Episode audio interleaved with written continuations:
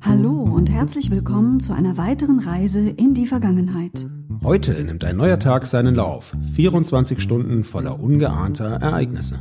Doch was geschah genau an diesem Tag, vor einem Jahr, vor 10, vor 50 oder 100 Jahren? Was geschah?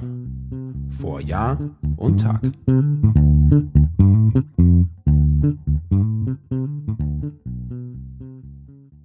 Heute ist Mittwoch, der 30. Dezember. Hallo Anna. Hallo Sebastian. Vor einem Jahr.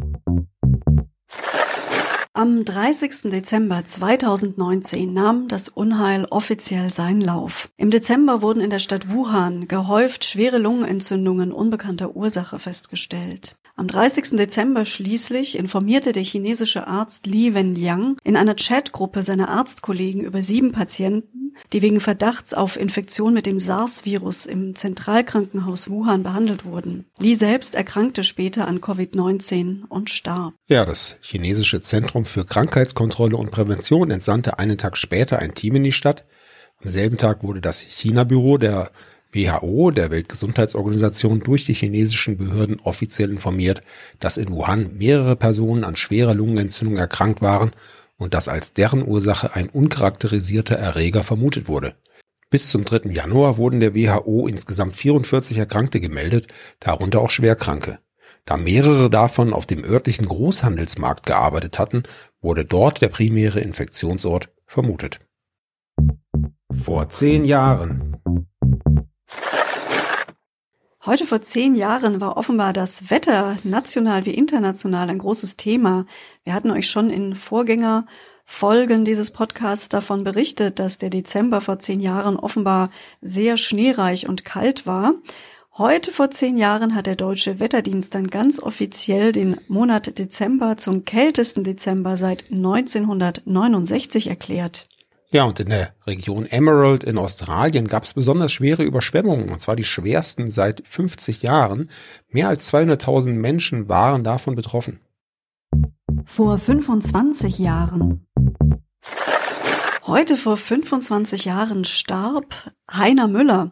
Heiner Müller ist einer der wichtigsten deutschsprachigen Dramatiker der zweiten Hälfte des 20. Jahrhunderts. Er zählt zu den wichtigsten Schriftstellerpersönlichkeiten der DDR. Bedeutung erlangte er als Lyriker, Prosaiker und Essayist, genauso wie als Interviewpartner und als Regisseur, Dramaturg, Intendant und Präsident der Akademie der Künste in Berlin-Ost. Übrigens gibt es immer noch die ein oder andere Inszenierung von Heiner Müller, die man sogar noch live erleben kann. Ich denke jetzt an ein Brechtstück, nämlich den Aufstieg des Arturo Ui, wird am Berliner Ensemble in Berlin immer mal wieder aufgeführt mit Martin Wuttke, dem berühmten Tatortkommissar, in der Hauptrolle. Sehr empfehlenswert. Vor 50 Jahren.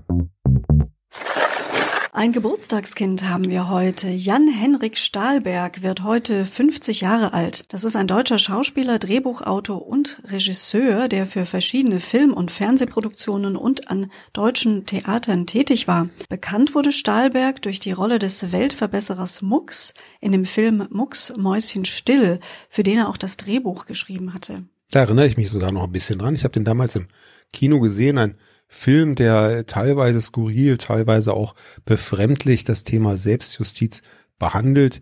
Der Film gewann den Max-Öpuls-Preis 2004 in vier Kategorien und den Deutschen Filmpreis damals in der Kategorie Bester Schnitt und war auch sehr, sehr erfolgreich auf der Berlinale zu sehen. Vor dem Filmstart äh, machte der Film durch Guerilla-Marketing auf sich aufmerksam. Auf einer eigens eingerichteten Internetseite www.denunziant.de Com suchte eine Art Bürgerwehr-Mitstreiter und dieses Thema fand dann eben auch später im Film seinen Platz.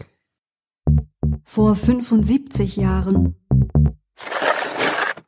Heute vor 75 Jahren fand die erste Heirat zwischen einer Deutschen und einem Amerikaner auf deutschem Boden statt nach dem Krieg. Keine Fraternisierung mit den Deutschen hatten die Alliierten ihren Truppen eingebläut.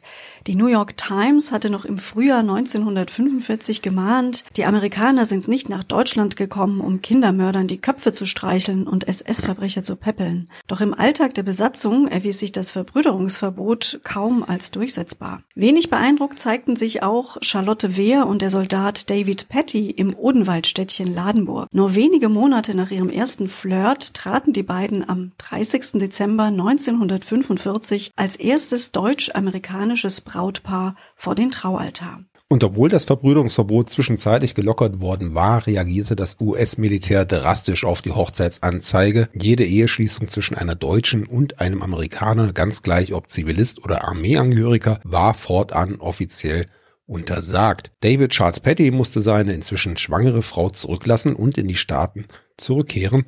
Erst 1947, anderthalb Jahre später, durfte auch Charlotte mit ihrer kleinen Tochter in die USA einreisen. Vor 100 Jahren.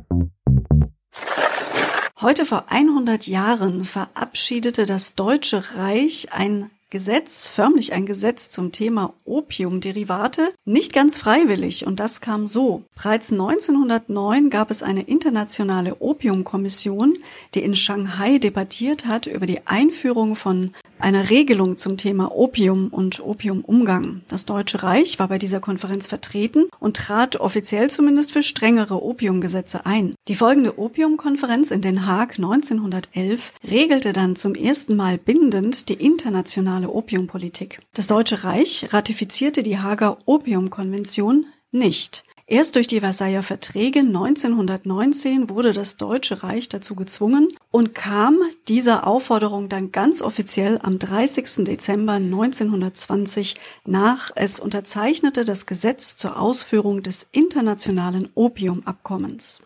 Dennoch waren in der Weimarer Republik Opiumderivate oder auch Kokain in der Medizin weiter sehr verbreitet. Mit dem Opiumgesetz wurden diese Stoffe dann verschreibungspflichtig und waren nur noch zu medizinischen Zwecken legal erwerblich. Es war damals aber weiterhin möglich, Heroin und andere Betäubungsmittel unter Vorlage eines Rezepts in der Apotheke zu beziehen.